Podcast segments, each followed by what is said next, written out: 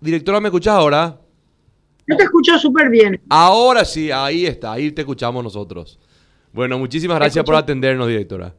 Bueno, queríamos hablar un poquito sobre esta, esta posible apertura que se podría dar, según nos dijeron, entre los meses de septiembre y octubre con la Argentina, directora. Yo creo que todos ya toman porque quieren que pase nada más. En realidad, la consulta del otro medio fue si no tenemos ninguna posibilidad. Y le dije que cuando yo me había reunido con ella en el mes de mayo, el 13 de mayo, la directora nacional me dijo, mira, te quiero ser muy optimista y podemos hablar en septiembre, octubre. Eso es siendo muy optimistas. Pero todo va a depender de la situación, tanto paraguaya con, o, de los demás países con la Argentina y sobre todo la cantidad de eh, vacunados que tenga la República Argentina. Entonces, hoy la posibilidad de una apertura con ellos todavía no es factible la conversación se podría llegar a dar en esos meses. De hecho, ella me había manifestado, la licenciada Florencia Cariñano, que nos juntaríamos antes, sobre todo en Posadas, eh, que es el lugar donde más tenemos que hablar por, el paso que se da. Estamos hablando de 11.000 a 13.000 personas que pasaban por día. Entonces, esa apertura aquí que eh, hoy no es posible, en septiembre se podría llegar a hablar o octubre, pero no, no garantiza una apertura con ellos. En realidad va a depender única y exclusivamente de la cantidad de vacunas que ellos tengan y la cantidad de vacunados y de inmunizados que tenga la República Argentina. O sea, eh, todo apunta a la, a la, situación epidemiológica, entonces, digamos. Total y absolutamente. Por eso ella me hablaba y me decía, siendo muy optimistas, podemos hablar en septiembre u octubre. Pero yo no considero hasta que eh, se den la, la, la, vacunación masiva.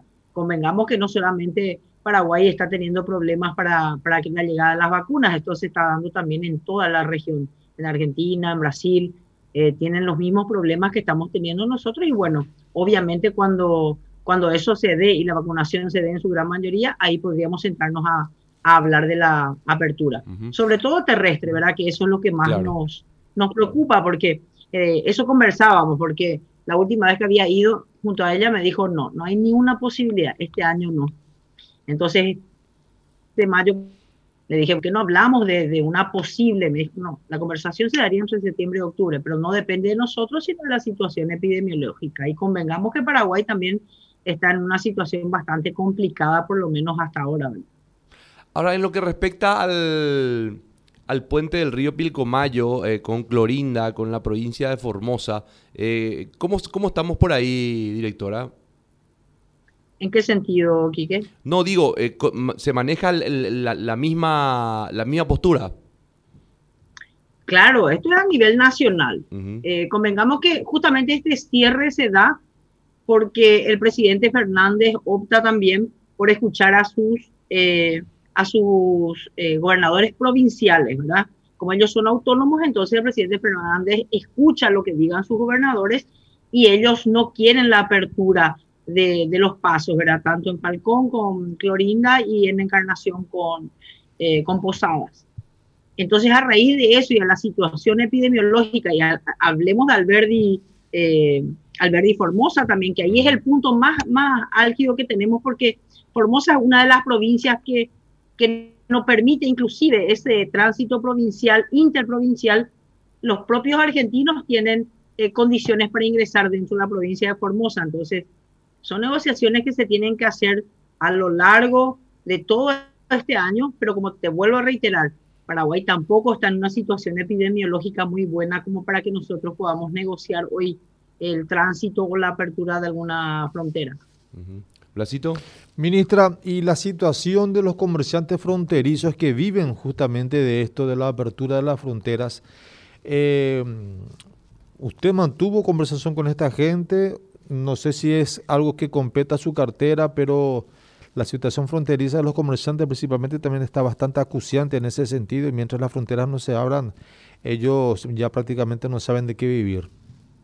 No, yo no mantuve ninguna conversación con ellos porque no es el ámbito de, mi dirección general.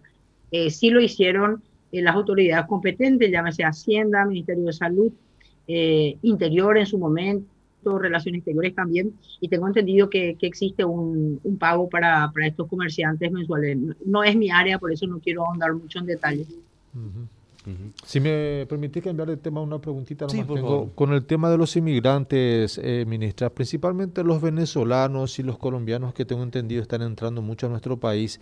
Esta gente entra con, porque a mí por lo menos me dicen que hay mucha gente venezolana indocumentada dentro del territorio nacional. ¿Cuál es la situación en ese sentido de estas personas? Bueno, hay una instancia, eh, una comisión que se llama CONARE. El CONARE es, eh, el comité el cual eh, trata el tema de refugiados dentro del, territorio nacional. Estamos hablando de colombianos, venezolanos, en realidad venezolanos y cubanos son en su gran mayoría, ¿verdad? Eh, todos los venezolanos y los cubanos que ingresan, en su gran mayoría por el Chaco paraguayo, tienen una solicitud que realizan, que es una solicitud de refugio, eso se CONARE, donde migraciones forma parte también del CONARE. una vez que ellos tienen este estatus de refugiado, ellos tienen que acercarse, de hecho tengo una lista de 780 más o menos que nos había enviado eh, este consejo y se están realizando de a poco, ¿verdad? Ellos tienen que cumplir ciertos requisitos, que es el, para poder tener ese estatus de refugiado y una vez que tienen la erradicación pueden ya obtener la cédula que dura creo que un año, dos años, perdón. ¿Y por la situación pandémica hay algún control para estas personas que ingresan al país? Sí, nosotros habíamos conversado, eh, esa fue una, una dura negociación justamente con, esta instancia y nosotros y salud mismo, eh, habiéndonos, juntado con, el doctor Sequera, el, ministro Olivieres, Juan Ignacio Olivieres es el, quien preside el CONARE, habíamos conversado que más allá de, que ellos tienen un derecho por un convenio, por un acuerdo internacional, eh, también estamos en una situación de riesgo por esta pandemia y tienen que cumplir ciertas cuestiones sanitarias. Bueno, ahí es donde salud interviene y saca que todos aquellos que entren en una condición de refugiados eh, tendrán que cumplir indefectiblemente con eh, ciertas condiciones sanitarias, sobre todo para el ingreso al país. También conversamos con la ACNUR, eh, que es un eh, una instancia internacional para que nos dé también un soporte para ellos, sobre todo en el Chaco, que es un lugar inhóspito, que nos coloquen unas carpas y una asistencia para que ellos puedan cumplir también con estas cuestiones sanitarias. Tuvimos todo ese apoyo y hoy estamos trabajando en conjunto con todas las instituciones que, que conformamos esta, este consejo, consejo de Refugiados. Bueno, directora, entonces eh, volviendo a, la charla de origen, eh, sería en agosto, septiembre, donde se podría dar una charla nuevamente para volver a analizar o volver a conversar al menos sobre una hipotética apertura que podría darse, no se sabe cuándo, pero bueno, al menos una charla nuevamente se estaría dando en esas fechas. Septiembre, octubre, aquí que voy a respetar los tiempos de, de la licenciada Cariñano.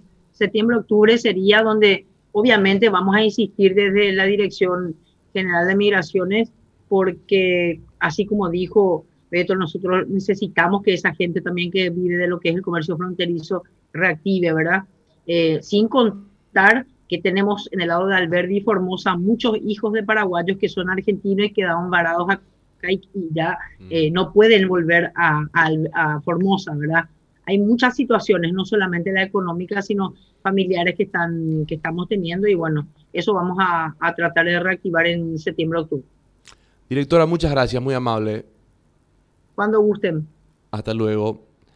Ángeles Arriola, directora de Migraciones. Ya, ya escucharon, septiembre, octubre se van a reanudar las conversaciones para una hipotética apertura de las fronteras. O sea, no se va a abrir, no se va a abrir eh, en septiembre, octubre, sino que se va a volver a charlar. Siempre y cuando se reduzcan los casos de contagio, claro, las vacunas. Dependiente totalmente de la situación epidemiológica de ambos países.